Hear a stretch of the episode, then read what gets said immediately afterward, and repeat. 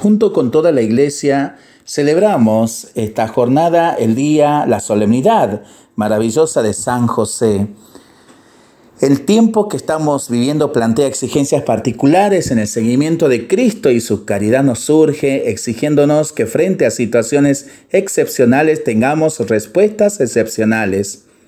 Nos invita a que desarrollemos los sentidos y podamos ver y oír la presencia y las necesidades de otros, a tener la disposición a aproximarnos a los demás, sentir su presencia y conocer de un modo más rico y sensible los retos y desafíos que a diario nos pone la vida y la invitación de la santidad que ello supone para quien sigue y quiere caminar con Cristo. Quien caminó con Jesús durante muchos años fue San José, que aparece como una figura iluminadora para estos días, pues expresa la santidad de quien no busca ser protagonista, de quien está dispuesto a dar todo de sí para cuidar a María y a Jesús, que escucha y discierne que desde el silencio y el ejercicio de la libertad cotidiana enseñó a su hijo un oficio, la piedad, y a vivir como un hombre de su tiempo. La iglesia consagró a San José como patrono hace un poquito más de 150 años atrás, de manera oficial y formal, pues desde mucho antes era figura sólida, generosa, valiente, silenciosa y atenta a los demás. Estuvo presente en la vida cotidiana de los cristianos. Se trata de un santo doméstico que vive con su familia y sirve a Dios y a los demás con su trabajo cotidiano, realizando al mismo tiempo la tarea única de criar al Redentor. El Papa Francisco ha recordado este aniversario con su carta apostólica Patris Corde, con corazón de padre, del pasado 8 de diciembre. El Papa presenta en ella la figura de San José y su sólido y discreto magisterio. Francisco nos muestra a José como Padre amado, con un lugar único en la historia de la salvación, destacando luego como es Padre de la ternura y sus manifestaciones que enriquecen la vida, para también destacar su ejemplar obediencia, su generosa capacidad de acoger y enseñar, Especialmente significativa es la referencia a su valentía creativa. Escribe Francisco, si a veces pareciera que Dios no nos ayuda, no significa que nos haya abandonado, sino que confía en nosotros en lo que podemos planear, inventar e encontrar. Patriscorde 5. San José nos resulta particularmente próximo, pues en el tiempo que vivimos, su presencia y ejemplo se proyectan de muchas formas.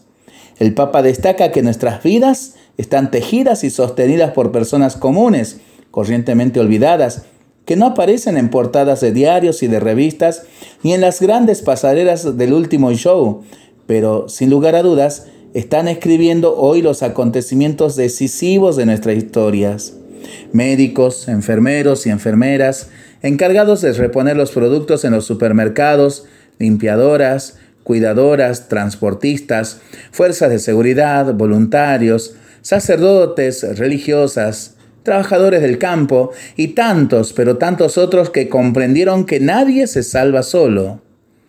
Francisco añade, cuánta gente cada día demuestra paciencia e infunde esperanza, cuidándose de no sembrar pánico, sino corresponsabilidad.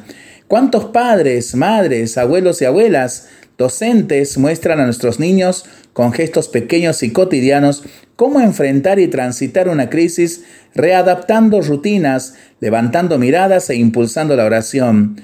¿Cuántas personas rezan, ofrecen e interceden por el bien de todos?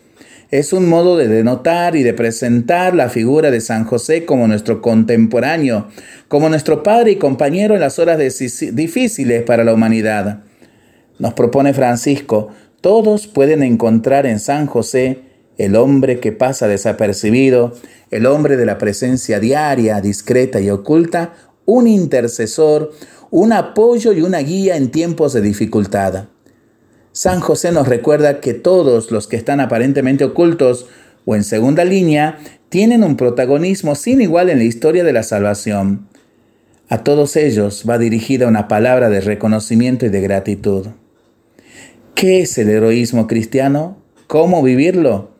El elocuente silencio de San José representa un ejemplo sobresaliente, sencillo y sólido, valiente y creativo, generoso y atento a servir, dando un ejemplo del ideal que Jesús anunciaría en la tierra.